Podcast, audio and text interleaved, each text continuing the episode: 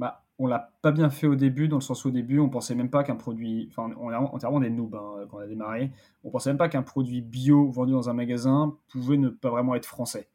Et on n'avait même pas mis origine France sur nos produits pour dire à quel point on était, on était couillons. Donc, tu vois, ça c'est un truc qu'on a mis en place aujourd'hui. On met euh, euh, cultivé et produit en France. Parce qu'il y a plein de produits qui sont produits en France, mais c'est des pommes polonaises pressées en France. Et super, c'est marqué en grand français. On, essaie d'axer là-dessus. On va beaucoup plus axer sur. euh, euh, on met la photo du producteur, sa petite histoire, d'où il vient. En fait, on utilise tous les arguments qu'on a pour nous pour euh, expliquer. Parce que je, pense sincèrement qu'on fait bien les choses, mais il faut réussir à le montrer au consommateur et c'est pas évident. Et donc, on vient avec tout ce qu'on a comme preuve chiffrée. Par exemple, sur nos bouteilles pour demain, il y a marqué en gros une bouteille achetée égale X mètres carrés accompagnés. Bienvenue sur Comment t'as fait, le podcast de ceux qui veulent comprendre concrètement comment les autres ont fait. Je m'appelle Julien Hatton, je suis cofondateur de l'agence de communication BuzzNative et je vous propose de partir ensemble à la rencontre d'entrepreneurs et dirigeants passionnés et passionnants, pas toujours dans la lumière, mais qui font pourtant rayonner leur structure et leurs équipes. À ces profils au parcours non linéaire, audacieux ou encore atypiques, je n'ai qu'une seule envie, leur poser la question comment t'as fait? Si vous aussi auditeur, vous rêvez de découvrir les coulisses et le quotidien de nos invités, que vous soyez entrepreneur averti, débutant ou en devenir, abonnez-vous et embarquez avec moi chaque semaine pour des épisodes d'une heure qui vous feront gagner des années d'expérience. C'est parti Bonjour chers auditrices, chers auditeurs. Aujourd'hui pour ce nouvel épisode de la saison 4 du podcast Comment t'as fait les rencontres d'entrepreneurs, j'ai le plaisir d'accueillir Maxime Durand, cofondateur de Pour Demain et Transition, deux marques qui accompagnent les agriculteurs à passer bio. Salut Maxime. Bonjour Julien. Alors on reviendra sur ton parcours puisque avant d'être entrepreneur, tu as été à, à tour à tour vendeur, assistant ingénieur informatique, business développeur, ingénieur R&D, chargé de projet et aussi intrapreneur, beaucoup pendant tes stages. Mais ce qu'on retient de tout ça, c'est que tu as eu un parcours riche avec pas mal d'allers-retours. En 2018, tu as créé ton entreprise sociale qui s'est fait connaître grâce à l'émission Qui veut être mon associé sur M6. Et en 4 ans, vous avez ainsi reversé plus de 200 000 euros aux filières en conversion et aidé 400 producteurs à convertir 4300 hectares de terre à la bio. Récemment, tu as aussi connu la levée de fonds auprès de fonds à impact, de business angels ou d'investisseurs citoyens. Bref, plein de sujets à voir ensemble aujourd'hui dans cet épisode. Euh, les trois chapitres du jour qu'on va parcourir ensemble. Le premier, comment tu as fait pour passer de stagiaire à entrepreneur? Ensuite, comment tu as fait pour percer dans l'entrepreneuriat à impact social? Et enfin, c'est quoi la suite pour ton entreprise euh, et le plan pour atteindre ton ambition? OK pour toi? Des beaux sujets. On est parti. eh ben écoute, on y va. Euh, instant promo avant de te laisser te présenter. euh, pour toutes celles et tous ceux qui nous écoutent, pensez à vous inscrire à la newsletter du podcast Comment t'as fait, donc sur le site commenttafait.fr, pour recevoir en exclu les derniers épisodes et conseils d'entrepreneurs.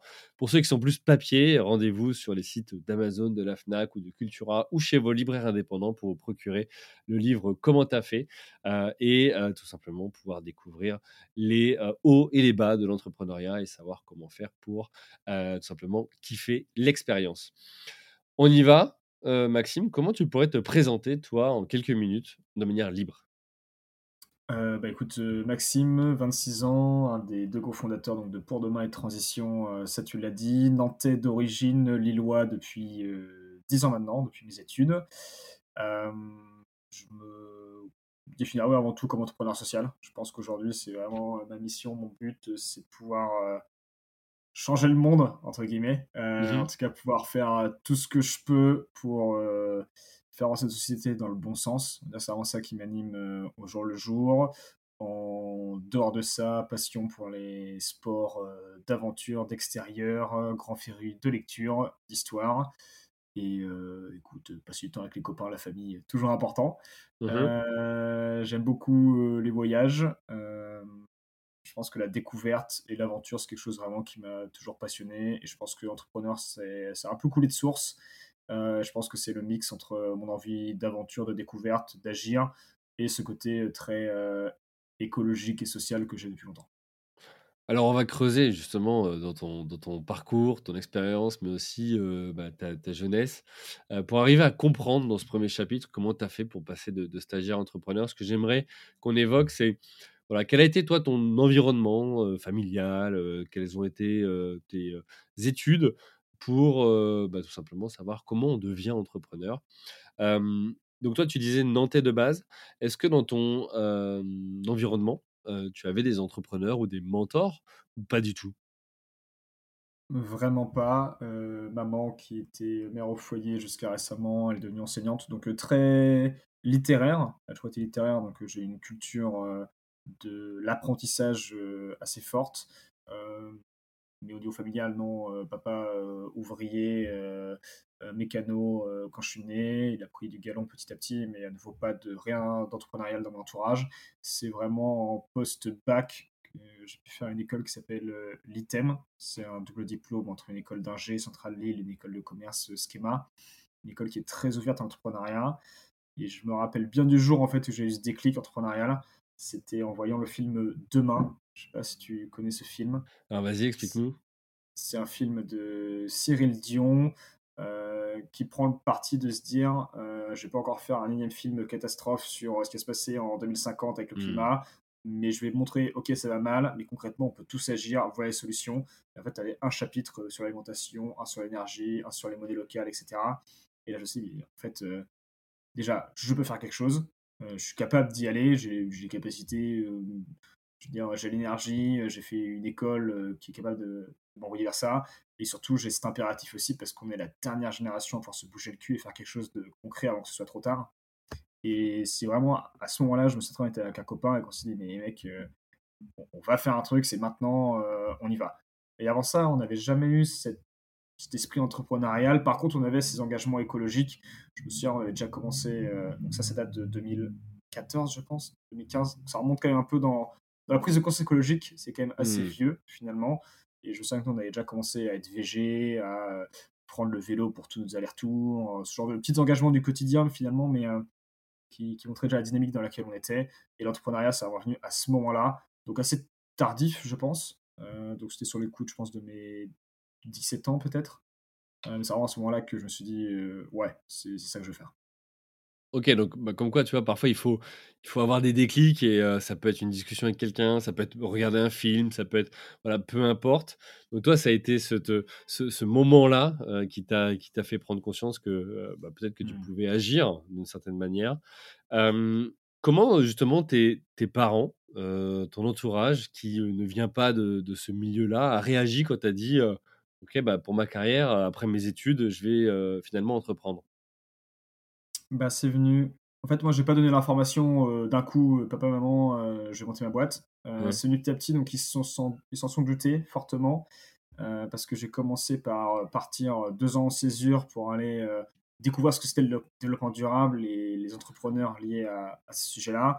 Donc ils savaient que j'avais pour vocation, à travers cette césure-là, de me former à l'entrepreneuriat, social et écologique. Mmh. Donc ils ont ils sont pas du tout tombés des nues.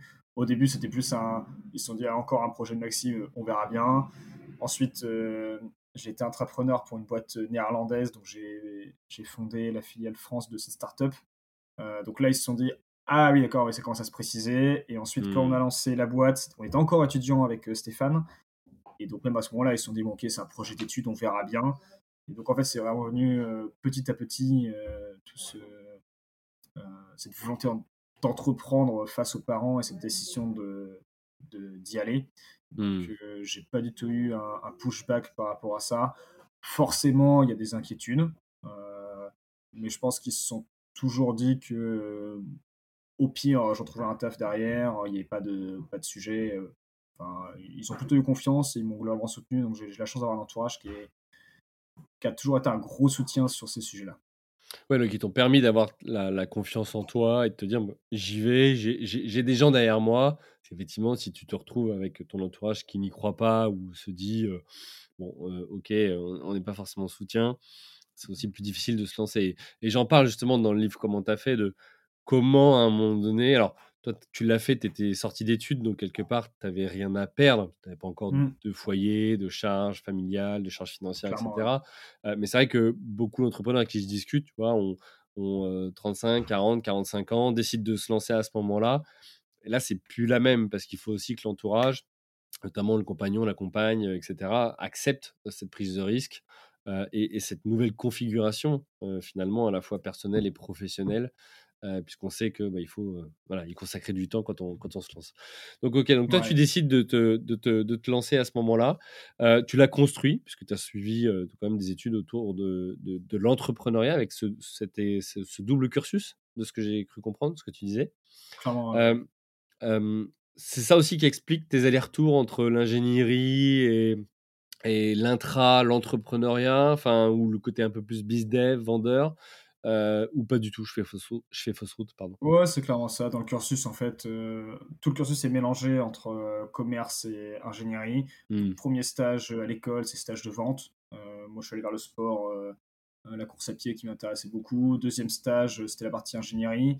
Comme euh, papy, c'est un des premiers informaticiens français, que dans la famille, il y a plein d'informaticiens, je me suis dit, vas-y, l'informatique, c'est fait pour moi. Je me Hmm. débrouillais bien, donc je me suis dit, je serai un crack de l'informatique plus tard. Bon, j'ai fait un stage, ça ne m'a pas plu. Ensuite, euh, troisième année, euh, bah là, c'est le moment où je suis parti en césure. Donc, à partir de là, c'était des expériences qui étaient beaucoup plus orientées, euh, tu as dû le voir euh, en, en regardant, mais orientées entrepreneuriat social. Donc, c'est passé par euh, de l'accompagnement de- d'entreprises sociales euh, en démarrage, c'est passé par euh, de l'ingénierie, surtout de la partie biomatériaux. J'étais dans une petite scope, donc c'était super, super intéressant. L'entrepreneuriat avec l'entreprise néerlandaise, comme j'en parlais tout à l'heure. Alors, comment tu fais justement avec l'ent- l'entreprise néerlandaise pour qu'il te confie l'ouverture de la branche française? Parce que tu as quoi? Tu as 23, 24 ans à ce Ouais. moment-là? Là, Euh. Comment vous êtes rencontrés? Qu'est-ce qui a fait que c'était toi et pas quelqu'un d'autre? Hmm. Euh, c'était un mélange entre coup d'opportunité et hold-up euh, de ma part. C'est D'accord.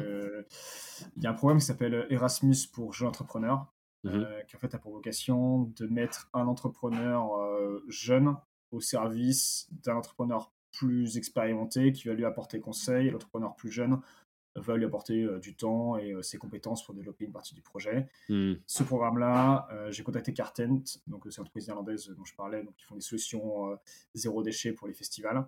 J'ai contacté en disant euh, les gars, trop cool ce que vous faites. Euh, moi j'ai ce programme-là, ça me permet d'avoir une bourse, donc j'ai un salaire. Vous ça vous coûte rien. Moi je suis chaud pour venir vous aider sur le marché français parce que j'ai envie de voilà, apprendre ce que c'est de développer un business euh, en France. Euh, Ils ont dit ok, ça leur coûtait rien. Euh, ils étaient sur un moment de la vie de l'entreprise où ils avaient un client, euh, je crois, en France. Et donc, euh, moi, je suis arrivé aux Pays-Bas et mon seul but, c'était de développer le marché français. Donc, il y a eu. ça restait très petit. Hein. J'ai pas créé une filiale de 50 personnes du tout. hein. Au max, on a eu deux stagiaires et une vingtaine de personnes l'été pour faire du montage de différentes solutions. Donc, ça restait à, à taille assez petite, mais euh, ça me permet de vraiment confronter à qu'est-ce que c'était du business au niveau grand compte, euh, sur le terrain, et vraiment comprendre comment ça fonctionnait. Et là, tu as dû constituer une équipe, tu as dû aussi trouver des clients Ou Les clients, ouais, se clients c'était Ouais. 100% moi. L'équipe, euh, bon, c'était des recrutements de stagiaires. Donc, oui, j'ai dû construire une équipe, mais c'était pas, je veux dire, c'était pas aussi engageant que recruter des, Hmm. des salariés non plus. C'était une première étape, c'était super intéressant. Euh, et je veux dire, ça, c'était les prémices de ce qu'on a pu faire après avec euh, pour demain et transition. Mais c'est un super centre de formation, en tout cas opportunité pour, euh, pour se lancer, tu vois, un cadre, euh, voilà, si ça Ah coûte ouais. rien à l'entreprise, euh, toi en même temps, t'apprends. Euh, c'est pas que tu peux faire des bêtises, mais parce qu'on sait que t'en feras et, et on en fait toujours, mais, mais d'arriver à se dire, ok, je, je, j'ai, cette opportunité d'apprendre, euh, de déjà me confronter à certains obstacles ou certaines galères que bah, tout entrepreneur rencontre, et pour pas le refaire plus tard, le jour où c'est mon projet, par exemple. Ouais. Donc là, c'était une chance de dingue et je suis très très content de. Mais t'es allé la chercher aussi, tu vois, et ça, ça, c'est important pour moi et c'est un message aussi pour nos auditrices et auditeurs. Euh, souvent, on se dit, ah bah tiens, euh, lui, il a de la chance ou autre. Enfin, là, t'es allé la chercher, cette expérience-là. Donc, euh, c'est ça qui est, qui est top à noter. Donc, du coup, tu as eu cette opportunité pour, pour ouvrir la branche française de cette entreprise hollandaise. C'est quoi la suite? Qu'est-ce qui, ensuite, t'as décidé, enfin, t'as décidé, tu nous en as par- par- parlé, pardon, mais qu'est-ce qui a fait que, après, tu as monté ton propre projet et pas continuer avec cette entreprise-là? En fait, j'ai passé du coup à peu près deux ans avec Cartent, une année euh, complète, Stéphane de césure et euh, ma quatrième année, euh, dans laquelle j'ai bossé euh, pour eux à côté des cours, c'était bien galère. J'avais encore besoin de thunes au début de ma cinquième année, au moment où avec Stéphane, on commençait à lancer le projet, mais je reviendrai sur la jeunesse de, de Pour Demain et Transition. Et en fait, j'ai fait toute la dernière année d'études avec Cartent, les cours, le projet qu'on portait avec Stéphane euh, d'accompagnement des agriculteurs à, à passer au bio. Et en plus, sur la fin, on a, on a, commencé un autre taf parce qu'on n'avait pas assez d'argent pour subir nos besoins. Et en fait, c'était trop.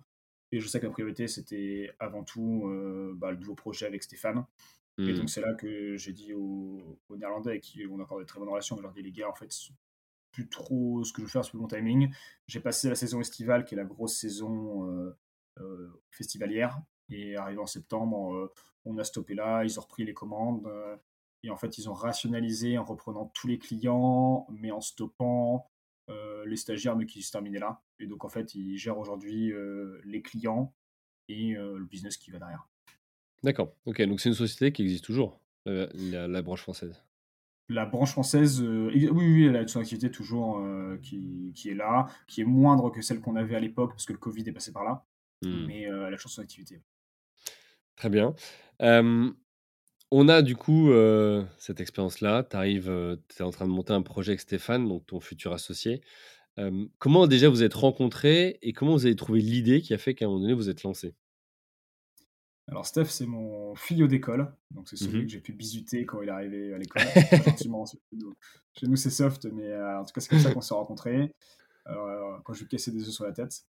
Euh, donc on est rapidement devenus potes, mais sans plus. Mmh Pendant tout le cursus, en fait c'est l'année en dessous de moi, donc on se parlait, mais de loin, pour que je file des réponses à ses DM, pour qu'il triche un peu ou des choses comme ça. Voilà.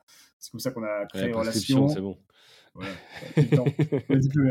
Euh, voilà, c'est comme ça qu'on a cultivé un lien, mais d'assez loin, jusqu'à ce que je fasse ma césure et que je retourne dans sa promo. Mhm. Et à ce moment-là, euh, plusieurs fois de suite, euh, on a travaillé sur des travaux de groupe ensemble, on a commencé à faire pas mal de choses ensemble, et ça fonctionnait très bien, tant au niveau des caractères que de la manière dont on fonctionnait, que de nos, ce qu'on appréciait faire. point important, je pense qu'on pourra reparler après, c'est la relation avec Stéphane qui est quand même hyper importante dans notre euh, entreprise aujourd'hui, où euh, on a vraiment une très belle complémentarité à, plein de niveaux. Mais vous avez les mêmes euh, compétences ou pas? Parce que vous avez suivi la même formation bah alors, on a la même base, c'est-à-dire que mmh je comprends très bien quand il me parle un G, il comprend très bien quand je lui parle commerce. Donc on a une même base qui est hyper intéressante, mais dans l'école, on s'est vite spécialisé. Stéphane a toujours été très ingénierie, il est mmh. beaucoup plus sur sur le fond, si je, dois caricaturer, un mot beaucoup plus sur la partie commerciale, sur la forme. Et hmm. par nos appétences derrière, moi je suis à fond sur la partie commerciale, le financement, ressources humaines. Donc Stéphane, euh, euh, c'est toute la partie euh, ingénierie, consolidation, informatique. Et donc c'est vrai que à ce niveau-là, on est quand même très complémentaires. Et plus ça va, plus on se spécialise sur nos sujets. c'est pareil. Ok. Ouais, donc c'est intéressant de voir ça parce que je le vois aussi avec mon associé historique où on a suivi la même formation, mais chacun a son propre à la fois déjà caractère et puis ses propres appétences. Donc, qui fait qu'à un moment donné, on ne se marche pas dessus. Et ça peut être le risque. Parfois, souvent, on voit des, duos, des trios qui sortent d'écoles de commerce ou de certaines écoles qui, sont, qui ont tous la même compétence et finalement les mêmes appétences. Et au final, ben, il leur manque un tech dans l'équipe ou il leur manque quelqu'un d'autre qui est capable mmh. de, bah, de, de booster l'entreprise au démarrage. ok, donc ça c'est la relation avec Stéphane. de là à monter une boîte, qu'est-ce qui s'est passé? Mmh, Alors du coup, de fil en aiguille, on est venu amis. Mmh et moi, j'ai toujours décidé de monter une boîte. C'était pas nouveau. J'avais déjà un pote avec qui on discutait pas mal. Il y en a eu un deuxième. Et finalement, bon, nous sommes pas un moment, mais je pense que c'était une soirée. Euh, on n'était pas tout frais. Et là, on se dit, ah, vas-y, mec, euh, c'est bon, on lance une boîte. Demain, et si on lançait une boîte? Voilà. Et on avait, en tout cas, ce qui était sûr, c'est qu'il y avait aussi des valeurs écologiques hyper fortes. Et c'est vraiment de là que c'est parti. C'est que je savais qu'on bossait bien ensemble. Que l'entrepreneuriat, lui, il a baigné dedans. Euh, lui, Steph, il est né dans le monde agricole, très proche des agriculteurs, avec des oncles, des tantes, des grands-parents agriculteurs. Et son père qui a monté une boîte dans le monde agricole. Mmh. Euh, du coup, lui, il a vraiment cette euh, fibre-là agricole et cette fibre entrepreneuriale. Euh, et donc, en fait, ça a été. Dès qu'on a commencé à en parler, c'est allé assez vite. On a généré plein d'idées dans tous les sens, plus ou moins intéressantes. La plupart, on les a mises à la poubelle. Mais il y en a une qu'on a gardée, c'est celle qu'on a aujourd'hui, celle d'accompagner les agriculteurs à, passer au bio. cette idée, on l'a eue parce que j'étais chez ma grand-mère gros storytelling, mais l'histoire vraie. J'étais chez ma grand-mère et, et mamie me, me, dit Ah bah tiens, euh, André, qui est mon, grand-oncle, qui est agriculteur en Bretagne.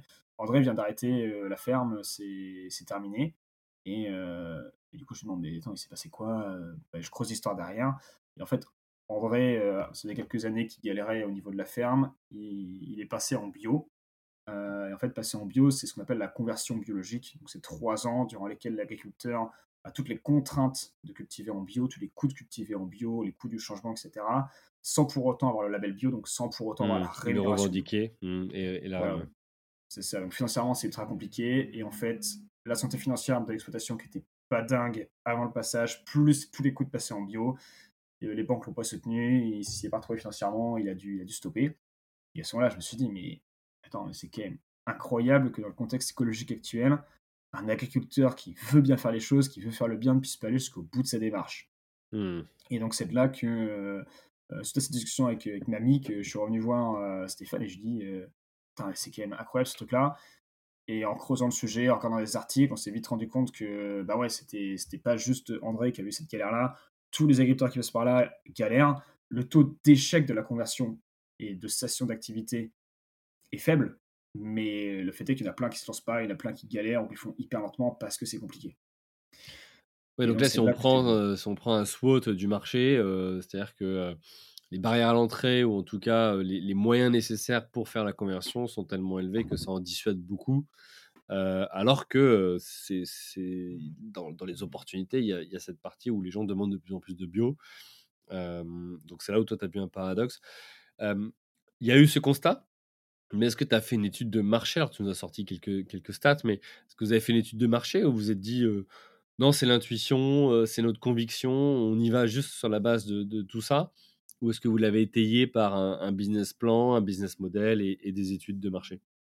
Bah alors, oui, on a fait quelques trucs théoriques. bah on, a voir... non, on a questionné les gens. On a fait beaucoup de discussions, rendez-vous, plus que des, grosse analyse de marché chiffrée avec ce qu'on trouvait sur le net. Euh, J'ai plutôt qu'on allait voir plein de gens. Et euh, le truc, c'est plus ou moins confirmé. Euh, que ça s'est confirmé au niveau national, mais pas au niveau de l'île où on était, où finalement tu as très très peu de bio et très très peu d'agriculteurs qui se convertissent. Hmm. Euh, malgré tout, on s'est dit, mais ouais, il y en a quand même qui galèrent. Malgré tout, c'est une problématique nationale, donc on fonce et on est parti très vite sur le terrain. je pense que trois semaines plus tard, on était déjà en train de, euh, de créer une asso. Donc à ce moment-là, c'était une asso. Euh, Pourquoi une asso à ce moment-là? Parce qu'on n'avait pas cette envie spécialement de directement euh, créer une boîte. entrepreneur social, pour moi, c'est pas forcément une boîte, ça peut aussi être une asso. Enfin, c'était juste un véhicule pour hmm. créer, pour avoir de l'impact. Et au départ, on voulait juste vendre des fruits et légumes en conversion pour l'acheter à un prix juste sur le marché. C'était, ça, c'était le truc de base. On s'est dit, comment aider un producteur qui passe en bio bah, Tu achètes ses produits à un prix juste. En fait, tu remplaces le label bio et tu vas expliquer toi-même sur le marché aux consommateurs comment bien le rémunérer. Ça, c'était notre projet de base. Euh, pas du tout abouti, pas assez abouti d'ailleurs, et c'est pour ça qu'on a, a pas mal pivoté. Euh, mais en fait, le coup, on a créé une asso, on s'est dit, on va sur le marché. Mmh on le fait très simple. Euh, et c'est comme ça qu'on est rapidement du coup allé sur les marchés. On a un peu galéré au début à trouver des premiers producteurs qui étaient chauds pour vendre des produits à des étudiants. Les premiers pas du tout sérieux. On a pas mal galéré à avoir ces premiers producteurs qui nous vendaient quelques caisses euh, de fruits et légumes. Alors comment tu as fait justement euh. ça, toi, cette partie-là? Parce que tu arrives et euh, ils peuvent se dire encore un énième qui veut avoir de l'impact, mais il se rend pas compte parce qu'il n'a pas l'expérience, il est jeune, etc. Comment tu fais à ce moment-là pour toi, arriver à convaincre? En, vrai, on en a essayé plein, on s'est pris pas mal de bâches, et il y en a un qui nous a fait confiance, euh, Damien, notre premier producteur partenaire, et du coup on a démarré les marchés suite au fait qu'on avait Damien qui nous a dit oui, qui était prêt à nous vendre euh, des pommes, du jus de pommes. Euh. Qu'est-ce qui a fait que lui il a dit oui? Pourquoi Damien il dit oui à ce moment-là à Maxime et Stéphane? Sincèrement, je pense pas que ce soit dû à nous. Nous, surtout qu'on a fait, c'est demander à tellement de personnes que la statistique faisait qu'il y en a bien qui allaient nous dire oui. Au fur, et à mesure. Mais, c'est vraiment Damien qui a. Enfin, c'est parce qu'il a un background qui n'est pas un background d'agriculteur euh, type. Euh, euh, lui, il a pour le coup parié sur plein de jeunes comme nous. Hein. Hmm. Il y a deux ou trois boîtes à Lille qui sont toujours en vie, qui vont démarrer, parce que, notamment parce que Damien était prêt à vendre ses produits, même en petite quantité. Ça paraît con de dire que pour l'agriculteur, c'est chiant de vendre ses produits. C'est parce que vendre en petite quantité, c'est relou pour lui. Il faut qu'il aille sortir deux caisses de son garage, qu'il les ramène, ça lui prend du temps, de la mmh. charge mentale pour pas grand chose. Et en fait, c'était un, un pari. Et, et, Damien, il a vraiment cette vision de bah, j'accompagne, il le dit souvent, mes petites startups. Je leur fais un coup de main. Et en fait, il y en a bien une à un moment qui va exploser et qui pourra m'accompagner encore plus ou qui accompagnera d'autres. sur différents sujets, hein, parce qu'il travaille avec d'autres sur des, des approvisionnements en circuit court ou même des ventes de produits bio. Mais en tout cas, c'est comme ça qu'on a pu démarrer. Et en fait, euh, le fait d'avoir démarré sur les marchés, commencer à avoir des premières ventes, commencer à avoir l'attraction, bah forcément, ça tirait derrière d'autres producteurs. C'était plus simple de les convaincre avec déjà une, preuve de concept. Donc, euh, c'est comme ça que ça a pu euh, se lancer petit à petit. C'est intéressant de, de voir l'approche parce que pour toutes celles et tous ceux qui veulent tester une idée ou se lancer, effectivement, tu peux essayer de, de, shooter large et dire bon, bah, dans la masse, il y aura quelqu'un. Puis tu peux aussi peut-être te dire bah, tiens, voilà, aujourd'hui, avec tous les outils à notre disposition, bah, c'est d'identifier dans notre secteur les, les quelques-uns qui sont peut-être plus ouverts, qui investissent, etc. Et, et mettre tes efforts bah, au bon endroit. en tout cas, c'est ce que je retiens tu vois, de, ce, de, de, de, votre expérience et, de ce que celui ou celle qui voudrait se lancer pourrait garder à l'esprit. Ouais, bah, je pense que, on en reparlera différemment, mais je pense que nous, dans notre approche, on a rarement été très malin, en, toute transparence. Hein. Je pense qu'on a souvent été trop lent à se décider, on a été trop bourrin, euh, on avait un gros manque d'expérience et qu'on a, qu'on a toujours, je pense, par rapport au niveau où on est aujourd'hui, qu'on a toujours compensé par euh, du bourrinage. Et donc, c'est pas la meilleure des méthodes. Mais euh, moi, je considère que quand, et je pense que c'est le profil genre entrepreneur sorti d'école qui veut ça, mais en fait, c'est très différent de. Tout tu parlais des entrepreneurs plus âgés de 35, 40, 45 ans qui avaient de l'argent, l'expérience. On n'avait pas d'argent, pas d'expérience, pas de réseau. Par contre, on avait euh, toujours une force de travail, euh, je pense vraiment conséquente, et on ne s'est jamais euh, reposé à ce niveau-là. On a toujours vraiment bourriné. Et je pense que c'est un truc qui a compensé, qui fait qu'on en est là aujourd'hui, c'est qu'on a bossé comme des porcs. Et c'est pas une bonne méthode. Si on avait été plus malin, on l'aurait fait différemment. Mais je pense qu'on ouais, on était, on était débutants. Hein. Et là, tu vois, ça en est la preuve. Hein. On a appelé, je sais pas combien de centaines d'agriculteurs pour avoir juste Damien qui nous a filé trois cachettes de pommes. Ouais, quand tu te dis ça, bon, mais tu vois, c'est pas tant une question d'être malin ou pas. moi, ce que tu as vécu, je l'ai vécu il y a une dizaine d'années, quand on s'est lancé il y a 13 ans, pareil, sans réseau, sans argent, sans expérience. Et, en fait, à ce moment-là, quand tu n'as pas l'argent, bah, tu expérimentes. Et donc, ça te prend plus de temps, tu prends des baffes, mais tu apprends. Et puis, bah, à un moment donné, quand tu as un peu plus de maturité ou un peu plus de moyens, bah, tu te dis aussi qu'est-ce que je dois privilégier aujourd'hui? Et aujourd'hui, je dois privilégier le fait d'aller plus vite. Et donc, bah, si je peux me payer, si j'ai les moyens euh, des experts ou des personnes qui vont m'aider à pas prendre cette porte, mais passer euh, à côté et euh, aller plus vite, bah, je vais pouvoir le faire. Donc, toi, c'est, vraiment intéressant parce qu'il y a vraiment deux approches aussi entrepreneuriales. Il y a celui qui, de toute façon, quoi qu'il arrive, tout au long de sa carrière, va dire Moi, je veux tester, apprendre, et savoir le faire et, passer chaque étape, même si parfois c'est dur. Et puis, bah, il y en a d'autres qui vont dire bah, Non, moi, je veux plutôt m'entourer ou essayer de trouver des solutions. Et, et, et peu importe si c'est moi qui fais ou pas, ce que je veux, mmh. c'est avancer. Et, je pense que dans notre carrière, on est, à, on est à des moments différents et que quand tu as trop aussi payé d'autres pour faire, à un moment donné, tu aimes bien remettre les mains dedans ou tu aimes bien les reprendre de trois, deux, trois portes. moi, enfin, je l'ai vécu et dire, OK, là, j'ai besoin de remettre un peu les mains dedans. Aujourd'hui, tu vois, on parle d'intelligence artificielle, de chat GPT, tout un tas de trucs. OK, bah en fait, moi, je sens que oui, je peux payer des gens pour m'aider, mais si je l'expérimente pas moi, ah, en fait, à un moment donné, il va me manquer quelque chose. Je vais peut-être pas tout saisir, tout comprendre pour passer à la next step. Donc voilà, donc bon, voilà, c'est une petite parenthèse, mais je pense que ça pourrait aider aussi celles et ceux qui nous écoutent sur, sur le sujet.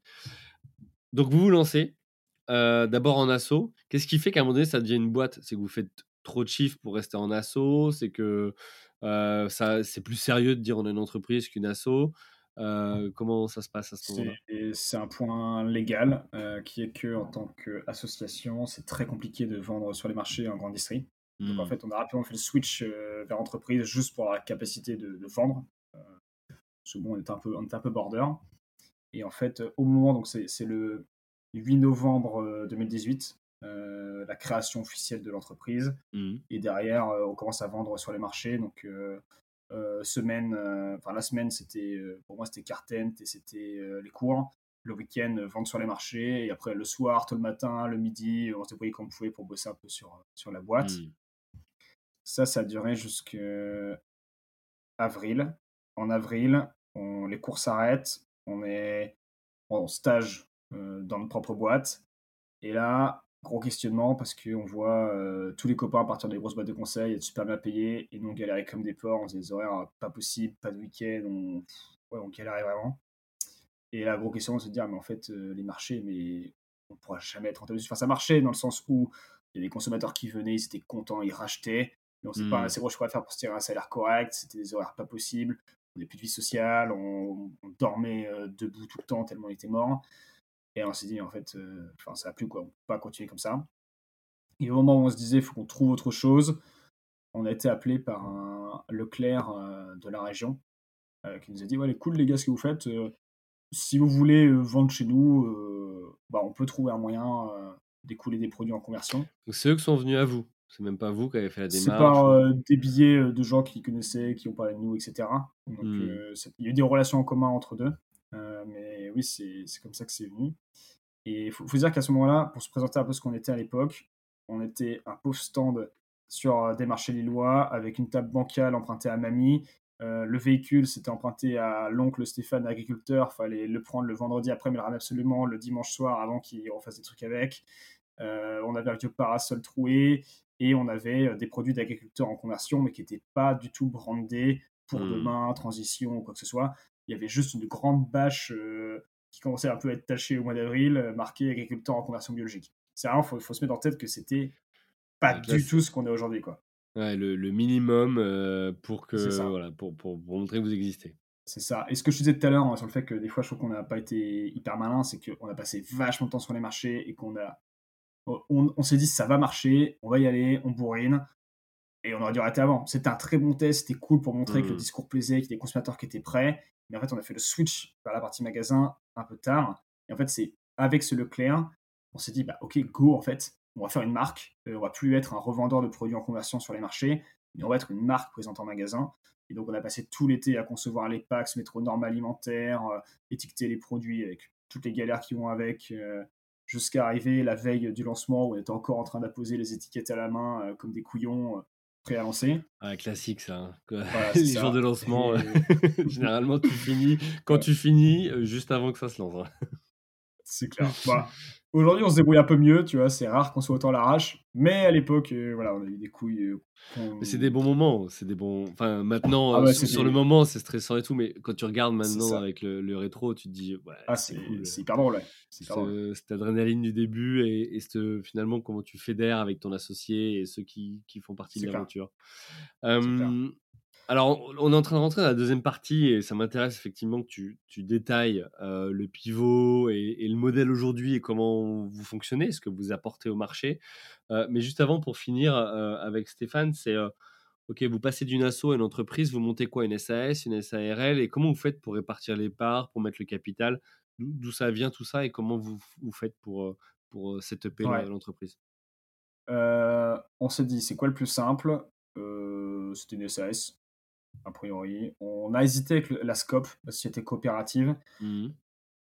mais ça nous paraissait une lourdeur administrative, même s'il y a plein d'énormes avantages euh, pour une SCOP, mais vu le modèle qu'on choisissait, on ne se voyait pas être une SCOP. Et j'y reviendrai après, mais on a mis en chose des places aujourd'hui, enfin des choses en place aujourd'hui qui ressemblent au modèle coopératif, mais j'y reviendrai un peu plus tard parce que c'est plus récent. Euh, on s'est dit, voilà, SAS, c'est beaucoup plus simple. Euh, on voulait faire 50-50. Finalement, Stéphane a pris 51%, dans l'idée que si jamais on se disputait un jour, la boîte devait continuer. Et Stéphane ayant toujours été le plus mesuré de nous deux, le plus tempéré, je me suis dit que celui qui avait le plus de chances de partir en couille, c'était moi. Donc voilà, c'est fait, comme ça. Mais c'est une bonne euh, analyse. Hein. Bon, toi, tout le monde n'est pas capable de prendre ce recul sur soi. Ouais, bon, il en fallait un, de toute façon, il en fallait un. Donc voilà. Stéphane a pris 51% et euh, il est devenu président et moi directeur général dans les, dans les papiers. Hein. Hmm. Si en réalité, euh, on se tient pas trop au titre, mais en tout cas, il avait plus de. Il avait la possibilité de continuer sans moi si un jour on, s'appartait en couille entre nous deux. C'était vraiment hmm. ça l'objectif. Euh, et c'est toujours la même logique qu'on a aujourd'hui quand dans le board on doit donner une voix de plus à quelqu'un, c'est Stéphane qui la prend. Ça a toujours été la même logique qu'on a aujourd'hui. Même si on a rééquilibré a posteriori le nombre de parts au moment où il y a une tierce personne qui est arrivée et qui pouvait faire la balance entre nous deux. D'accord, ok. Et cette personne, vous l'avez trouvée comment? C'est vous qui vous avez dit il faut qu'on trouve quelqu'un ou c'est quelqu'un qui s'est proposé parce qu'il a aidé à adorer le projet? Alors c'est Alexandre pour le, pour le nommer. Alex, il est arrivé bah, à peu près au moment où on lançait avec ce premier Leclerc. Euh, c'était un pote de pote euh, qu'on ne connaissait pas, qui nous envoyait un message les gars, je suis au chômage, je cherche à faire un peu de bénévolat, est-ce que vous avez besoin? On s'est vite rendu compte que quand tu une boîte, le bénévolat, c'était pas très légal, donc on lui a fait un contrat d'auto-entrepreneur. Euh, payé pas grand chose pour ce qu'il faisait, mais ça lui allait parce qu'il avait le chômage à côté. Et, euh, et, en fait, de fil en aiguille, euh, c'est devenu bah, en fait, le troisième homme de l'entreprise. Il bossait bien, il a accepté de se faire payer pas grand chose au début. il a pris des risques avec nous, il a pris toutes les galères qu'on avait. Enfin, j'en ai pas cité plein, mais à l'époque, on, faisait toutes les livraisons nous-mêmes, donc deux fois par semaine, euh, on faisait du 4h, 10h. C'est moi qui me tapais les livraisons 4h, 10h, deux fois par semaine, 4h du mat, 10h hmm. du matin.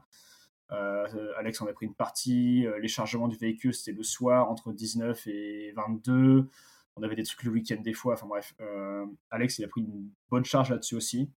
et c'est pour ça qu'on l'a fait rentrer au capital au nominal à peu près un an après avant de faire notre première levée de fonds. Donc, quand tu dis nominal, c'est que vous aviez, pour, pour ceux qui ne connaissent pas, c'est que vous n'avez pas valorisé euh, euh, un, historique, une ancienneté ou du chiffre qui a déjà été généré. C'était vous aviez un capital de départ, vous êtes parti sur le fait que euh, une part valait toujours le capital de départ et donc Tout à fait. vous avez vendu à ce prix-là. Ok.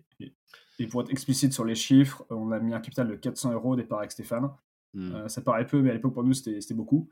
Euh, et donc en fait, Alexandre a pris 1% des parts chez nous pour 4 euros.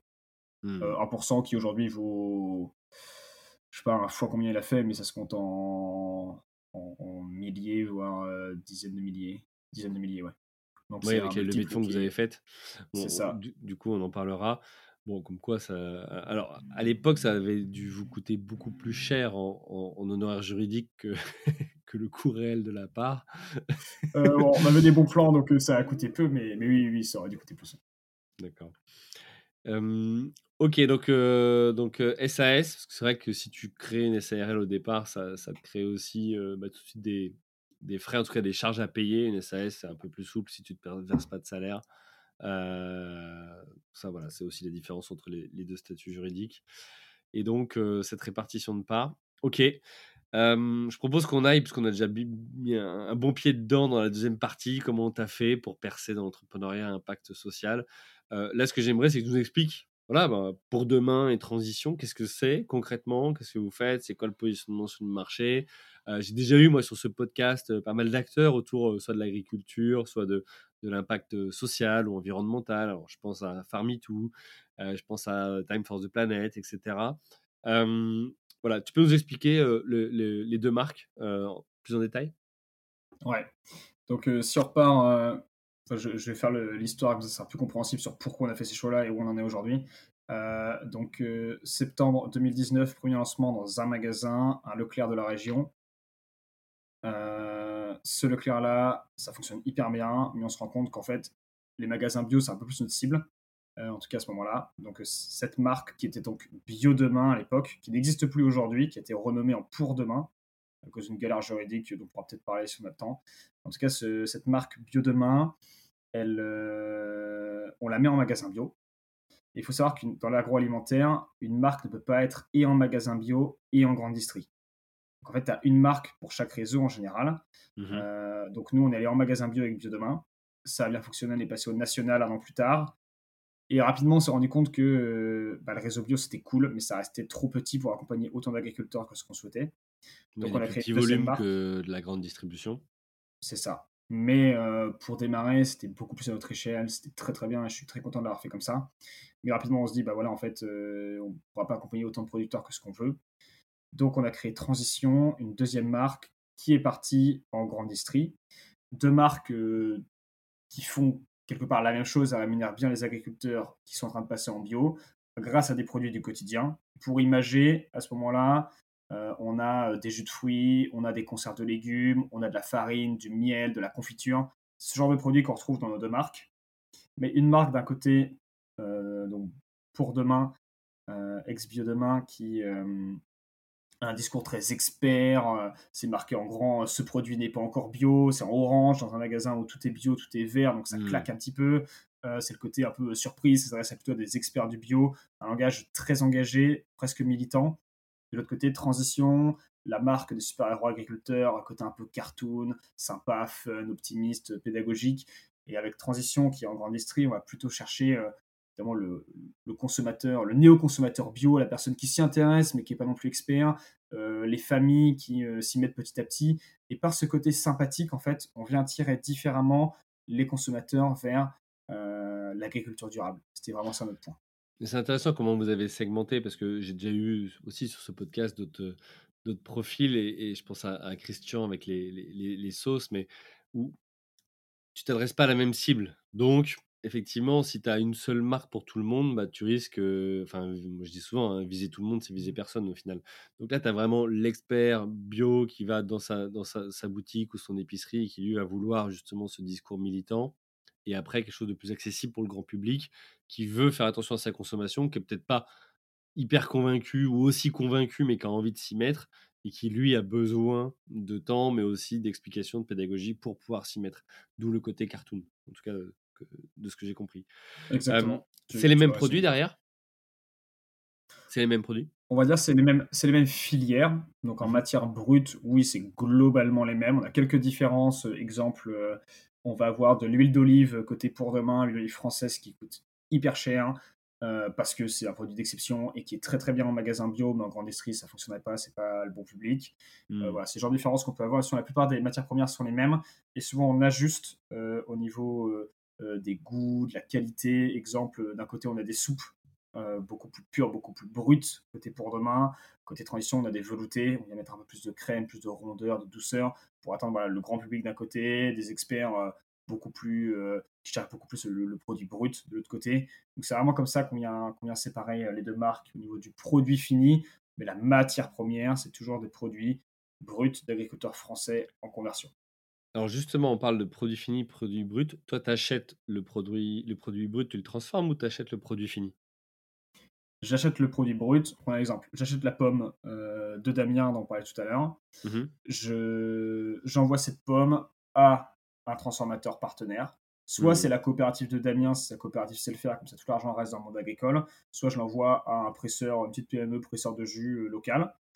cette PME cette coopérative presse la pomme selon les indications qualité gustatives que je lui donne. Mmh euh, je lui envoie une étiquette, elle la pose sur la bouteille je récupère la bouteille, ça vient de notre euh, centre logistique. De là, nous, on fait le stockage, toute la partie euh, préparation de commande. C'est envoyé chez nos clients. Donc là, il y a toute la partie vente euh, à faire auprès de nos clients. Ça arrive, mise en rayon qui est faite par notre force de vente quand il y a besoin en magasin, c'est le magasin qui s'en occupe. Et ensuite, il y a toute la communication à côté que nous, on vient faire euh, donc 360, hein, donc là je parle de site web, réseaux sociaux, communication en magasin, étiquette, etc. Donc on a vraiment ces trois pôles, si je résume, la partie communication, la partie vente et la partie qu'on appelle amont chez nous. Et c'est l'ensemble de la chaîne logistique, de l'achat jusqu'à la livraison chez le client. Hmm. Alors, comment fonctionne, j'aimerais parler finance, parce que tu as parlé de produits plus chers, etc. Euh, aujourd'hui, votre mission, c'est de pouvoir aider justement les agriculteurs à se rémunérer mieux et de manière plus juste. Euh, il y a déjà tout un tas d'initiatives, de, personnes qui se sont lancées sur ces sujets-là. ça veut aussi dire que si on prend très simplement un compte du résultat ou un bilan d'entreprise, si toi tu achètes plus cher parce que tu payes plus cher des agriculteurs, comment tu fais toi pour bah, faire ta marge et que ton entreprise continue d'être rentable et de, se développer et de vivre? Est-ce que toi tu augmentes les prix? Est-ce que tu as un autre mécanisme? Voilà, Comment tu as construit le modèle économique? Mmh. Alors, si on. on prend des exemples un peu chiffrés pour que, tout le monde ait un ordre de, grandeur. une pomme en conventionnel, c'est vendu 1 euro. c'est pas mmh les vrais chiffres, hein, c'est des ordres de grandeur. Une pomme en conventionnel, c'est vendu 1 euro. En bio, mettons, elle est vendue 2 euros. Mmh nous, on va l'acheter 1,60, 1,80. Mmh Donc en fait, on vient valoriser la conversion à plus 60%, plus 80%. Ça dépend des filières. Mais en tout cas, pour le producteur, ce qui permet de bien se rémunérer pendant sa conversion. On n'est pas encore au produit bio, mais en tout cas, on s'y approche. Ensuite, on a un ensemble de, voilà, de, frais, donc logistique, transformation ou autres, qui sont les mêmes en bio, en non bio, ça, il n'y a pas vraiment de changement. À la fin, il nous sort un produit fini qui a un tarif euh, très proche du bio, parce que finalement, c'est 20-40% euh, d'écart sur la matière première. Sur un produit fini, ça représente 5-6% euh, d'écart. Mmh, ok. Et donc finalement, en magasin, on vient vendre ces produits entre 5 et 10% en dessous des produits bio. C'est ce qui correspond à l'écart de départ qu'on avait au niveau de la matière première. Donc, vraiment, notre marge, elle est un petit peu en dessous, mais pas tant qu'un transformateur, euh, qu'une marque, mmh. je dirais, classique bio. Alors, c'est pas les plus grosses marques du tout du marché, hein, les grosses marges pardon, du marché. on ne peut pas se comparer aux marges que peuvent faire un Coca-Cola ou un Nutella mais ça nous permet en tout cas d'arriver, euh, ça nous permettra à terme d'arriver à l'équilibre. J'arriverai après, hmm. on n'est pas encore euh, nous rentable sur, euh, sur l'activité. Et ça nous permet aussi d'avoir une petite décote au niveau de tarif pour le consommateur. L'idée étant de se dire que c'est une certaine logique que la conversion bio soit un petit peu en dessous du prix bio. L'idée, c'est que le consommateur, certes, il fait une très bonne action en achetant un produit français en conversion, il change le monde quelque part et c'est très cool, mais il faut qu'il ait un petit avantage financier aussi. Hmm. Ok, oui, parce que du coup, en ayant des marges plus serrées, euh, tu es obligé de compenser par du volume. Donc là, tu disais, vous n'êtes pas encore rentable et on va parler de la levée de fonds et qui euh, va probablement vous aide justement à, vous développer et, continuer en fait à, progresser. Tu disais tout à l'heure, en conversion, pendant trois ans, on n'a pas le droit de dire que c'est bio et donc il faut investir pendant trois ans. ça, je suis pas sûr que la, masse, en tout cas la, globalité de la population le, sache. comment du coup c'est pris par ceux qui ne sont pas déjà sensibles au sujet? tu vas te dire, bah, tiens, j'achète. Alors, oui, c'est pas tout à fait le prix du bio, mais c'est en conversion. tu vois, est-ce qu'il y a de la pédagogie à faire? Est-ce que comment le public reçoit ça? Alors, comment il le reçoit Si tu lui mets juste la bouteille dans les mains, il voit marqué en grand. Et, donc, soit c'est transition et c'est marqué aider les agriculteurs à passer au bio, soit c'est pour demain et la baseline est un peu plus longue, mais euh, finalement, il se rend vite compte que s'il achète le produit, il a un impact, ce qui est le point hmm. principal. Après, est-ce qu'il comprend vraiment la partie conversion? Sincèrement, je pense qu'il comprend que c'est dur de passer en bio. Je pense pas qu'il comprenne qu'il y a trois ans derrière. Mais finalement, ce hmm. c'est pas c'est pas le point. Ça, on vient le communiquer. Quand on a un animateur en magasin qui fait déguster les produits, on le communique quand on a un article de presse, on communique quand on passe à la télé, quand on a un podcast comme, euh, comme aujourd'hui. Euh, je veux dire, mon point principal, c'est que le consommateur se rende compte qu'avec nous, il a un impact très concret auprès d'un producteur qui galère. Et c'est vraiment là-dessus mmh. qu'on vient communiquer. On axe sa communication. On ne vient pas dans le chichi euh, sur euh, le, le, premier, en tout cas, contact qu'on a avec un consommateur. On est très direct dans l'approche. C'est t'achètes un produit, tu as un agriculteur à passer en bio. C'est vraiment ça. derrière, sur tout notre packaging, il y a une explication de ce que c'est la conversion, que c'est trois ans, que c'est galère. Mais ça, c'est vraiment le deuxième contact, c'est le consommateur qui s'y intéresse, qui veut avoir plus d'infos. Ouais, les, creuser. Et je ne mm. saurais même pas te donner un pourcentage, mais c'est clairement pas, c'est peut-être la moitié de nos consommateurs, sûrement moins. Euh, mais en tout cas, nos consommateurs comprennent qu'un produit acheté égale un agriculteur accompagné. C'est vraiment notre point principal. Est-ce que tu as fait face justement en communication à des problématiques de concurrence? Je m'explique, mais aujourd'hui on parle beaucoup de, greenwashing, il y a parfois des abus de langage, certains qui disent bio alors que ça ne l'est pas, enfin qui vont essayer de jouer dessus, que ce soit aussi sur des, des packaging un peu craft pour donner le côté un peu naturel, artisanal, etc. vous, de ce que je comprends, c'est qu'en fait, vous vendez des produits qui sont presque bio, en tout cas presque labellisés. Ça ne veut pas dire qu'ils ne le sont pas, mais euh, voilà, donc euh, comment tu mmh. fais avec cette concurrence qui parfois va essayer de jouer un peu sur les mots pour dire bah nous regardez on est bio, mais en fait c'est pas la réalité. Ils sont beaucoup moins avancés, toi sur le côté conversion bio ou bio naturel euh, que mmh. vous, par exemple vos produits? Ouais. Bah, on l'a pas bien fait au début, dans le sens où au début, on pensait même pas qu'un produit. Enfin, on est vraiment des noobs hein, quand on a démarré. On pensait même pas qu'un produit bio vendu dans un magasin pouvait ne pas vraiment être français. Et mmh. on n'avait même pas mis Origine France sur nos produits pour dire à quel point on était, on était couillons.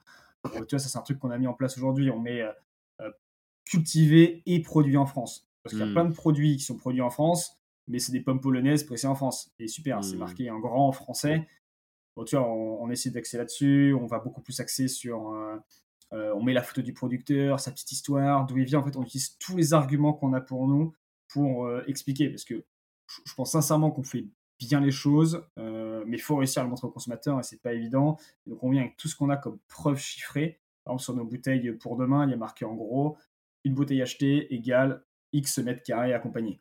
Euh, sur hmm. chacun de nos produits, il y a ça. Euh, un paquet de farine acheté égale 3 mètres carrés en conversion accompagnée. Donc, on utilise tous les chiffres qu'on a pour donner des preuves tangibles aux consommateurs. Euh, est-ce que ça suffit? Sincèrement, je dirais que non, parce qu'on n'a pas encore conquis tous les consommateurs de la Terre, donc il y a, encore du boulot. Mais je pense que ça permet en tout cas d'aller convaincre les consommateurs qui prennent le temps de regarder nos arguments que oui, on fait bien les choses. Très bien. Écoute, c'est plus clair pour moi et c'est vrai que ça, c'est quelque chose voilà, auquel tu peux être confronté. On peut parler de la levée de fonds. Tu disais tout à l'heure, on n'est pas encore rentable, donc bah, l'objectif, c'est de l'être évidemment. tu as une vingtaine d'années, c'est voilà, tu t'es lancé dans l'entrepreneuriat à impact social, tu lèves des fonds, on parle de plusieurs millions d'euros. tu n'avais pas d'expérience sur le sujet. Comment tu as fait pour lever des fonds? Tu es allé voir qui? 4 millions quand on est à, ton stade dans la carrière Est-ce que c'est beaucoup, pas beaucoup? Est-ce que tu sais quoi en faire? Est-ce que tu sens une pression au contraire? C'est des questions que j'ai pas souvent posées, mais que dont je me rends compte au fur et à mesure parce que au-delà de la fame ou de l'histoire, de dire tiens on a levé 4 millions, 10 millions, peu importe, derrière on a une certaine responsabilité avec cet argent pour arriver à, nos fins, quelles qu'elles soient, et, et toi c'est plutôt un impact social. Ouais. nous on a levé deux fois. Une première fois il y a un peu plus de deux ans on a levé 1,4 million et donc cet hiver, on a levé 4 millions. Mmh euh, bon, on n'y connaissait rien à l'école, on n'a pas eu de cours là-dessus. Donc, pour l'étude que j'ai fait, c'est faire un MOOC euh, sur la levée de fonds. D'accord. tout est parti. Tout est parti de là. après, on a eu la chance d'avoir un incubateur qui nous a filé des contacts. on a rapidement croisé des investisseurs qui étaient aussi qui nous ont beaucoup aidés. Donc, et après, à nouveau, c'était du taf, mais on a fait les bourrins. tu parlais tout à l'heure de cibler les bonnes personnes bah pour la levée on a fait comme pour les agréés, on a contacté tout le monde, puis on s'est rendu compte que sur tout le monde, il y avait 10% des gens qui pouvaient correspondre à, à, notre boîte. Et bref, à nouveau, on a fait, on a fait les points, mais euh, première levée de fonds, donc euh, très très complexe de bien comprendre tout, beaucoup d'itérations. Finalement, c'était très intense, mais assez rapide, parce qu'en moins de 5 mois, on avait réussi à, lever. c'est une belle euh, prouesse, ouais. Ouais, c'était bien c'était bien. Euh, on avait aussi le marché qui était pour nous. On avait l'avantage d'avoir une boîte qui avait une belle traction. Je pense que euh, les deux petites gueules des jeunes euh, qui sortent d'école, ça a aussi un avantage parce que quelque part, tu n'en as pas 50 qui arrivent à un niveau d'une boîte comme nous qui commence à, bien démarrer. Donc je pense que ça a aussi plu aux investisseurs. Je pense qu'on a eu un fit avec pas mal qui était, qui était cool. donc première levée, ouais, je dirais qu'une bonne dose de chance, beaucoup de travail. Euh, c'est un peu comme ça qu'on l'a fait. Suite à la première levée, on s'est mis vite une pression par rapport aux investisseurs parce que le marché a pris des sales coups juste après et le marché bio notamment euh, est très compliqué depuis quasiment deux ans. Mmh et en fait, on n'atteignait pas les chiffres qu'on avait mis dans le PP. Et ça, c'est un truc qu'on a qu'on n'a pas du tout apprécié parce que on a clairement on a vendu du rêve qu'on pensait pas être du rêve et du coup, ça a été dur à vivre de se dire qu'on n'atteignait pas ce qu'on avait dit qu'on ferait. Mmh et, et nous qui avions toujours été, euh, enfin, si tu reprends l'historique avec Stéphane, on est euh, deux bons élèves, on a toujours fait euh, ce qui était attendu de nous, on a toujours été bons partout. Et là, on se retrouve à pas faire ce qu'on avait dit de faire alors qu'on y croyait dur comme faire. Et du coup, de décevoir des gens, ça nous a vraiment pas fait kiffer. donc, ouais, pression, on s'est mis mal par rapport à ça. Après, c'est reparti. Hein. On n'a pas atteint les chiffres qu'on a fait, mais on a compris que bah, voilà, ça arrivait, que c'était business et qu'on avait quand même fait des bons chiffres par rapport au marché parce que le marché bio a fait en gros presque moins 20%. Nous, on a fait euh, fois, je sais pas, fois 30 en CA mensuel. Enfin, c'est allé assez vite, ouais. Mmh. Donc, malgré tout, on a fait des, chiffres qui étaient carrément corrects, mais on s'est mis une pression, effectivement, par rapport à ça. Bon, c'est ce qui arrive dans toute expérience entrepreneuriale, hein, entre ce que tu couches sur le papier et puis la réalité, il y a toujours des, des gaps. Alors après, au fur et à mesure, tu arrives à affiner, mais bon, voilà, c'est. Mais, mais c'est intéressant cette approche parce que euh, c'est pareil, parfois on voit des success stories où, euh, où les, les, profils partagent. Alors là, voilà tout ce qu'on a fait. On a fait x, on a fait ci, on a fait ça. Bon, puis le jour où ça va moins bien, bah, bah c'est plus la même. donc voilà, donc il y a, y a, plein de paramètres qui peuvent rentrer en compte. Il peut y mmh. avoir un Covid voilà, qui, qui, nous chamboule tous. Il peut y avoir une guerre, il peut y avoir toutes sortes de choses qui font que entre ce qui était prévu, entre la, courbe actuelle de développement de l'entreprise et puis bah, sa réalité dans quelques semaines ou quelques mois, bon, ça, peut, ça peut évoluer et je comprends surtout, vous qui venez de ce côté ingénieur, où où il y, a ce côté parfois très mathématique de dire bon bah 1 plus 1 ça fait 2 etc donc on a posé ça et on doit y arriver et ne pas y arriver. Ça peut créer de la frustration peut-être encore plus que certains autres types de, de profils en l'occurrence.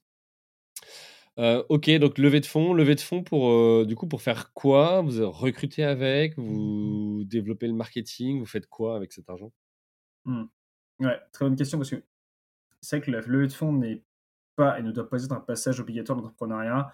Euh, non, on a levé des fonds parce que c'était le modèle presque nous imposer ça parce qu'on avait des marges hyper faibles, voire négatives au début, parce qu'on faisait des toutes petites prod et qu'on voulait quand même que ce soit un prix accessible pour le consommateur. En fait, on, avait d'un côté des industriels euh, qui devaient se on par rapport à eux euh, au niveau magasin, et de l'autre côté, des coûts de production qui étaient monstrueux.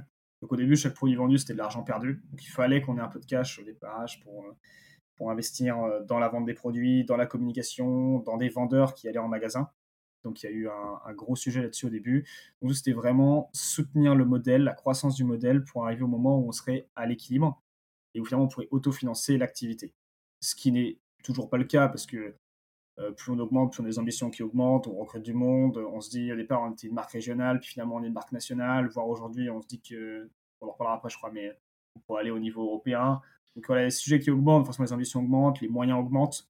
Euh, et aujourd'hui, euh, on a fait un bon bout de chemin parce qu'on a deux marques qui sont au national, avec des bonnes rotations, qui sont à peu près tous les circuits de distribution, pas encore tous les magasins du tout. Mais en tout cas, on a fait des, on a fait des bonnes choses.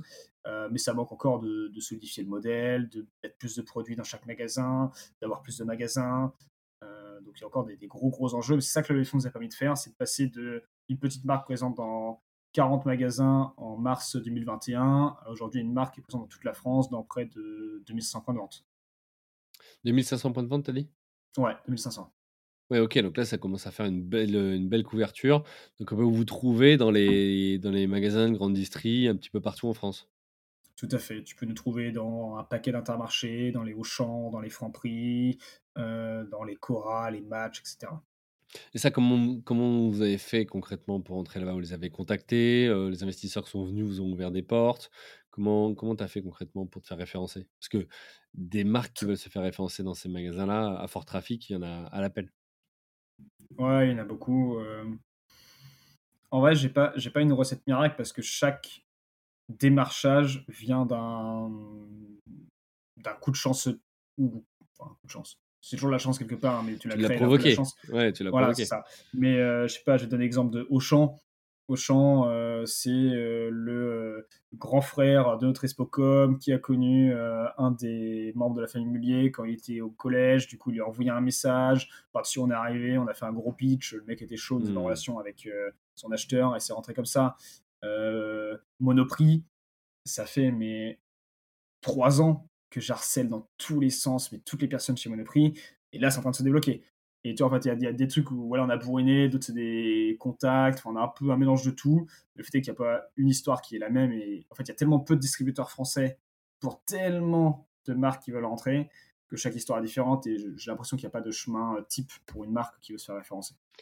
Non, mais comme quoi, il faut pas attendre. Il faut aussi aller provoquer cette, euh, cette chance. Et c'est vrai que souvent, on me dit ah, j'ai eu de la chance, on a eu de la chance, etc. Non, mais en fait, cette chance, elle, ne tombe pas comme ça tout cuit. C'est à un moment donné, il faut la provoquer. Et, et oui, peut-être qu'en soirée, à un moment donné, tu parles à un tel qui connaît telle famille, qui connaît un tel, un tel. Et, mais bah, parfois, c'est ça. Et là, tu te dis bah, ma soirée, elle est rentable. Elle est rentable. Euh, ça valait le coup de, de, de boire quelques verres. C'est ça. Ok, écoute, bah, tu as déjà, pareil, tu vas me faire une belle transition vers, vers le dernier chapitre et, quelle est la suite pour, bah, pour ces deux marques? Tu as parlé d'international. ce qui m'intéresse ici, c'est de se dire dans les quelques minutes qui nous restent, comment tu vois l'avenir? Est-ce que tu vois un monde qui est que bio? Est-ce que tu vois, enfin voilà, comment tu vois ton marché, ton entreprise et c'est quoi le plan pour y arriver? Ouais. Gros sujet. Je vais peut-être commencer du plus petit au plus grand, donc passer entreprise, puis marché, puis euh, vraiment euh, le, monde tel que j'espère qu'il sera. Euh, l'entreprise, déjà, notre ambition, elle a beaucoup évolué avec Stéphane et elle évolue encore. C'est qu'au départ, on voulait juste aider les producteurs locaux à travers une petite activité sur les marchés, qui se passe au niveau régional, puis au national aujourd'hui. Et là, tu vois, on a lancé à Belgique il y a un an. On a très mal lancé, donc ça se passe pas comme on veut. Mais tu vois, il y a cette ambition, en tout cas, de pouvoir accompagner les producteurs partout aujourd'hui en Europe de l'Ouest, c'est ce qu'on imagine. Donc, tu vois, si tu regardes à 5 ans, j'aimerais bien qu'on soit présent en Allemagne, en Italie, en Espagne, sur le Benelux, euh, et qu'on puisse accompagner des producteurs euh, partout sur cette Europe de l'Ouest-là, qui aujourd'hui accompagne très mal la conversion, plus ou moins bien sur les pays, mais en tout cas, il y, a des gros enjeux, il y a un marché derrière en bio pour soutenir les producteurs, et on a un énorme besoin de résilience alimentaire, et le passage en bio permet ça. Enfin, passer en bio, ça a plein d'avantages, on l'a très peu détaillé, mais c'est pas le sujet du, du podcast, mais en tout cas, il y a un vrai enjeu écologique à faire passer les producteurs en bio à, à, plein de niveaux. Et comment tu vas faire pour l'international? Parce qu'avec une marque qui s'appelle Pour Demain, en italien, en... etc. C'est pour ça que c'est une transition qui va, qui va y aller. C'est mmh. transition qui, va, qui va porter l'internationalisation. Euh, transition, transition, euh, ça se comprend quand même dans pas mal de, pays. Euh, donc oui, c'est cette marque-là qui, qui, portera le, le comment l'internationalisation. Et je me rêve pas, enfin je ne rêve pas en énorme multinationale avec 3000 personnes autour du monde. tu vois, si on regarde dans 5 ans, tout se passe bien, on est une soixantaine, 80 sur la France. On a quelques business units de 10-15 personnes dans les principaux pays où on a réussi à bien s'implanter. Ce sera évidemment pas un succès partout, on va se prendre des bâches euh, comme euh, ça arrive tout le temps. Mais euh, en tout cas, c'est comme ça que je pourrais rêver l'entreprise. on réfléchit pas mal à pouvoir se diversifier sur d'autres manières d'accompagner les producteurs dans leur transition et se dire que accompagner vers le bio, c'est très bien, mais il n'y a pas que le bio, il y a d'autres sujets. Donc on réfléchit aussi à se dire que euh, bah, peut-être qu'on aura des marques ou d'autres gammes qui accompagneront vers d'autres combats euh, de l'agriculture, soit toujours plus loin, soit aller vers d'autres sujets. en tout cas, on réfléchit, beaucoup à ça. Et euh, je ne pense pas qu'un jour le monde sera 100% bio, malheureusement. J'ai la peur qu'on arrive à un, un craquage euh, un peu de la société de consommation actuelle avant qu'on arrive à faire tout ce transfert. Et j'ai peur que ça parte éventuellement un peu en cacahuète. Et dans ce cas-là, bio, pas bio, euh, on sera juste en de, de, se faire à bouffer. Quoi. Hmm. Dans un monde idéal, j'espère qu'on arrivera à faire une belle transition agricole. Mais quand tu vois les politiques agricoles européennes ou nationales aujourd'hui, on en est très loin de ce monde idéal où euh, il y a des gens qui, qui ont la volonté politique de faire bouger les choses. Et là, je parle de volonté politique parce que c'est pas des petites boîtes comme nous, c'est même pas Carrefour, c'est même pas euh, Danone qui va pouvoir changer ça. Là, il faut une volonté politique de gens qui foutent de la thune directement dans les filières agricoles pour subventionner des bonnes pratiques. Et, ce qui est intéressant, c'est que tout ce qui est lié au monde agricole, finalement, aujourd'hui, on dope le conventionnel pour qu'il soit rentable, sans prendre en considération le fait qu'à l'autre bout de la chaîne, on doit redoper en subvention pour la biodiversité, redoper en subvention pour euh, euh, les hôpitaux qui vont soigner derrière les gens qui ont bouffé de la merde, euh, redoper en subvention tous ceux qui vont ramasser les algues vertes en Bretagne causées par les produits chimiques, etc. etc. En fait, on ne se rend pas compte qu'on fout une thune mais phénoménale de l'agriculture conventionnelle qui est jugée productive, pas chère, hyper intéressante. Alors qu'en fait, on mettrait toute cette thune-là à aller au départ dans des filières plus éthiques bah, on vivrait tous en meilleure santé, dans un monde beaucoup plus agréable. J'idéalise, hein. mais euh, c'est un peu ça la logique aujourd'hui qu'on n'a pas. On pense très court terme, on pense compétitivité de la France à l'international, on pense productivité. Et il en faut, oui, on ne peut pas non plus partir sur un monde de bisounours, mais on doit pouvoir avoir la volonté politique de mettre de l'argent au bon endroit. Et ça, aujourd'hui, malheureusement, on ne l'a pas. Et j'espère, en tout cas, dans le... tu parlais du monde que je souhaitais, bah, je souhaite qu'on ait un monde où, en tout cas, il y en a qui se bougent un peu plus le cul pour, euh, pour ça. Oui, parce que là, on voit pourtant, il y a ce phénomène de mmh, relocalisation. Alors, c'est peut-être plus la partie industrielle où on est peut-être plus avancé que sur la partie agricole à date. mais, on voit que ça bouge quand même. Alors, assez vite ou pas assez vite, ça, c'est un autre sujet. Et tu as exprimé, toi, les différents scénarios qu'on pourrait avoir devant nous. et puis, les démarches, ce qui est intéressant, c'est qu'il y en a plein. Je veux dire, je pense à C'est qui le patron? Je pense à d'autres voilà, qui essayent de, payer les prix justes ou de, payer davantage les agriculteurs et, faire en sorte que de toute façon, si demain on n'a pas d'agriculteurs qui, nous alimentent tous, parce que c'est un des plus beaux métiers du monde finalement, c'est Antoine Blondel qui disait ça, que j'ai interviewé ici, qui par ailleurs est agriculteur et, aussi dans l'aide du maintien à domicile des, des différentes personnes. Euh, bah, ce qu'on évoquait, c'est qu'une société qui mange bien, c'est une société qui va bien, et donc c'est plein d'autres travers qu'on n'a pas auxquels on n'a pas à faire face par la suite avec l'âge qui avance. ok, écoute, bah merci beaucoup pour, pour cet épisode, super intéressant. voilà, t'es jeune, plein d'énergie, plein d'idées. on pourrait se dire bon, il n'y a pas grand chose à dire ou autre, et encore, et c'est faux. Et j'ai souvent voilà, parfois ces a priori-là de, personnes qui peuvent me dire, bah, quand ils interviewent des jeunes qui viennent de se lancer, qu'est-ce qu'il y a à raconter? Bah, On a vu qu'il y avait plein de choses à raconter, donc je suis super content. plein de choses positives, plein de galères, une vision du monde. Enfin voilà, c'est la réalité de l'entrepreneuriat. Il y a des hauts et des bas tous les jours. Avant de nous quitter, j'ai encore deux, trois petites questions. la première, c'est ça veut dire quoi du coup pour toi entreprendre ou être entrepreneur? Dirais que c'est avant tout se bouger les fesses pour un projet auquel tu crois. Ok. Et ok, bah écoute, très bien. Toi, tu as partagé ta vision, tu as partagé ton expérience dans les gens que tu connais. Tu me conseillerais qui? Si tu avais deux noms à me donner, tu me conseillerais, tu me conseillerais pardon, d'interviewer qui? Mmh, Je dirais que dans la lancée entrepreneur social qui, qui, vient de se lancer, tu peux aller voir les gars de La Virgule, Nathan et Benoît, qui font de l'upcycling et qui sont passés par euh, des phases de haut et de bas, de doute euh, pas toujours euh, évident. Et sur un tout autre sujet, tu peux aller voir Justine des Intrépides, qui est sur un combat pour l'égalité des genres et l'inclusion des femmes d'une meilleure manière dans la société.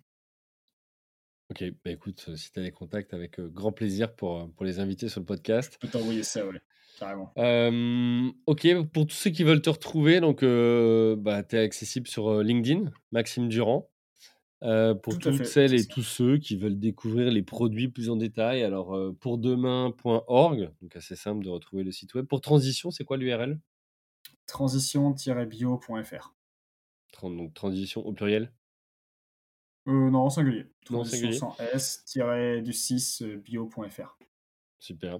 Donc pour tous ceux qui sont intéressés, allez-y, euh, rendez-vous sur le, site internet pour arriver à comprendre euh, voilà, la conversion bio et, euh, avoir de l'impact. il me reste bah, tout simplement à vous remercier, chers auditrices, chers auditeurs, pour vos écoutes, pour vos messages, qu'ils soient publics, privés, voilà, pour votre fidélité. C'est grâce à vous et pour vous que chaque semaine, j'interview un ou une entrepreneur sur son parcours. Voilà, arriver à décrypter comment ils ont fait pour relever les challenges de l'entrepreneuriat au quotidien. Euh, un grand merci à vous tous. Il me reste à vous souhaiter une bonne journée et vous dire à la semaine prochaine. Bye.